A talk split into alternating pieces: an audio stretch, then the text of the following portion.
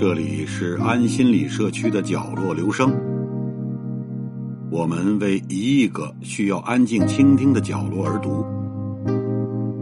一个人的时候，正适合静静的听。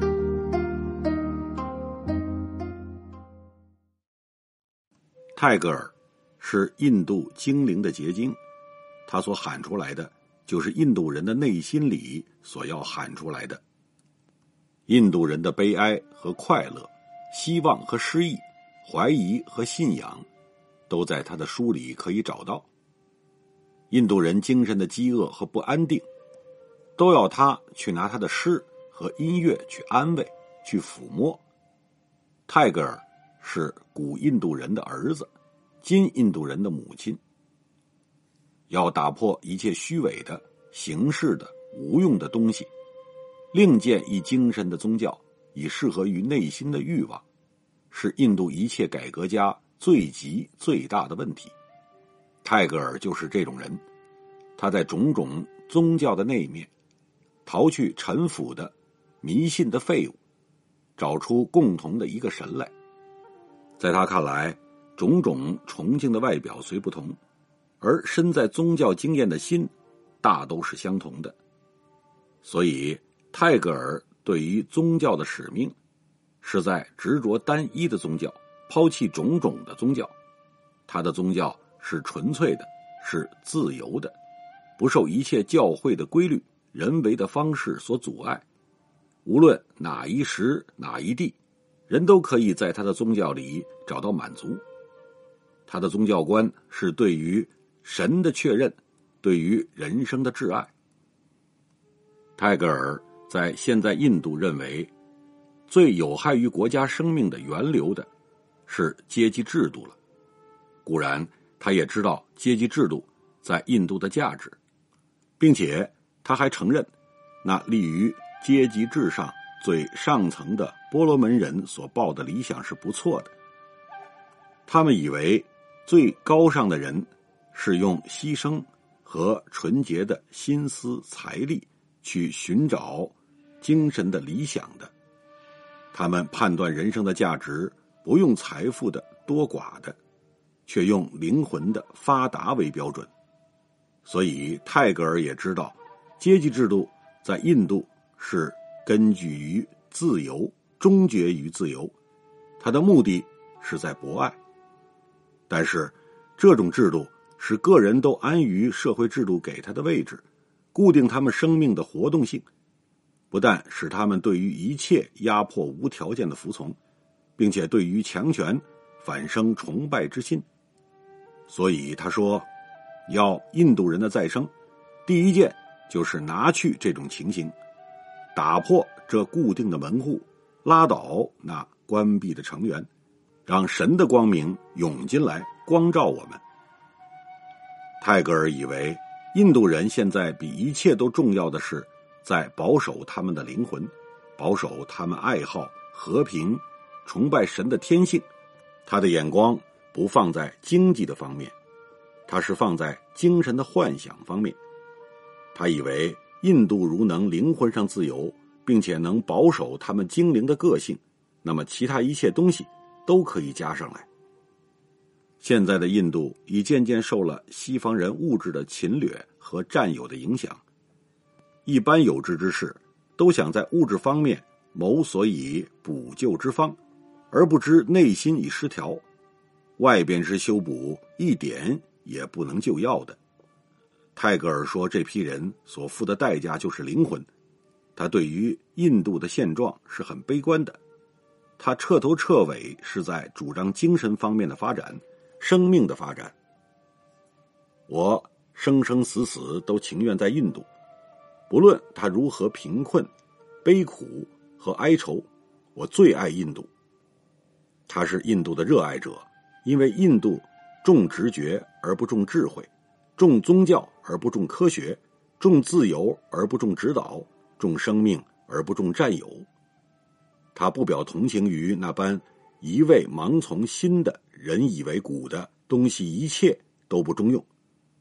在他看来，进步与更改是在保守古时的理想，并且建筑在这理想上，保存了印度式的灵魂。那么，西洋一切好的、可贵的都可采取。西洋与印度的理想是可以调和的，只消印度人以其精神的理想为根据。印度的精灵虽已在睡眠状态，但尚没有死。虽是他的心房的跳动渐渐的缓下来了，但是还没有停止。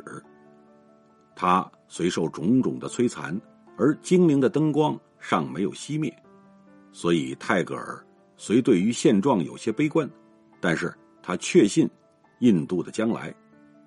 他拿他爱国主义的生命的火焰。鼓吹他的国人努力去创造对于国家的前进，对于他进步的热情。泰戈尔反对把艺术和工业分开，就是反对把用和美分开。机械一天一天代替印度的手工业了，他并不反对机械的介绍进来，他反对的是机械的精神和由此而产生的结果。西洋人产生工业主义的恶果。只因为在工业上消灭艺术，人生上消灭宗教的缘故，如其印度，而亦走此同一方向，则工业主义之产生，亦在所不免。如其采用印度人的精神，那么工业和宗教就会在一起行动，印度可免工业主义之祸。假使工业和艺术不分离。那么，工作就是艺术的表现，工作就会有兴趣、有快乐，人类创造的精神和表现的欲望就可在工作里满足。每一个工人就会懂得，他所做的不但贡献用者身体上的需要，还给了他精神的幸福。来世与命运之过甚其辞，也是阻止印度向上发展的缺点。他们把来世和命运看得太着实了，所以就看清现世及现世的种种努力，禁欲主义等都由此见解而来的。在泰戈尔看来，这都是不对。只有对于生命的热爱和现世的热爱，才能实现神的天国。所以，宗教是日常生活的一种灵感，是放在现世里和不公平战争的。战士的手里的势力，这不是逃世，是入世，是为人类的幸福之大竞争。这不是生命的灭绝，是生命的大发展。命运只能约束人类的肉体，并不能给予精神。精神是自由的。一个人把自己的心灵关闭了，和世界全体分开，而完全受希望与恐怖的支配。是不自由的。反之，当他知道他在宇宙里的位置，并且在他的生活里实现出来，那么他是自由的。他的自由的增减要看他的不自立心的增减。所谓命运，不过是人类的退缩的别名罢了。泰戈尔是不相信命运的。但是我们不要误会，泰戈尔只知东方的好处。而不知西方也有好处。他最喜欢西方人对于社会服务的热心，他称赞西方人的有规则、有秩序和自由。他说：“欧洲人告诉我们，对于共同的善的义务，比对于一家一族的更重要，并且那使社会免于动乱的规律的神圣，因此得到进步的连续和保证，在人生的各地位里，一切人的。”公平。尤甚者，欧洲把经过数十世纪的牺牲和成功所得到的自由、良心的自由、思想和行动的自由、艺术和文学的思想里的自由的旗帜，高扯在我们的心前。他以为西方文明的缺点即在于重视物质过于精神，政治过于宗教，权力心过于和平心。这政治的趋势表现在许多方法里。泰戈尔认为，这样的文明是死的，不是活的；惰性的，不是谨慎的。机械的不是精神的。这次大战争就是对于欧洲人崇拜错误理想的惩罚。战后的欧洲一定需要采取东方的理想，就是那精神爱、美和自由。而这理想的代表者就是印度，所以泰戈尔很荣耀的说：“是的，你的光明和欢喜是潜在东方去解放世界的灵魂。”传播东方文明，泰戈尔自告奋勇的一力担任下来。他断言。东西文明沟通之后的世界便是和谐的世界，但不是一致的世界。假使世界变成了一个模型，还有什么意思呢？所以泰戈尔主和各民族之长以成一民族，不主以一民族的文明支配全世界。他主张把各国的国民性尽量发挥，而这发挥又不碍到世界的协和。他说。我们要确认，只有经过种族的个性的发展，我们才能达到普遍性，并且只有在普遍性的精神的光明里，我们才能完成个性。各国的国民啊，你们把你们的个性的礼物拿出来，贡献在人道的祭坛的前面吧。泰戈尔这样绝教，而他自己呢，早已决心把印度人的礼物奉出来。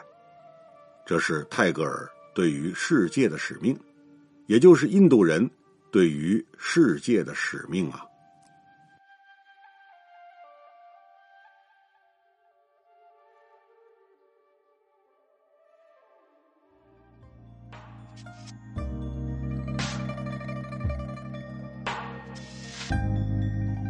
以上为您朗读的是节选自张闻天所作。泰戈尔对于印度和世界的使命一文，谢谢来自每个角落的慧心倾听，请记住这里，我们在一起呢，咱们天天见。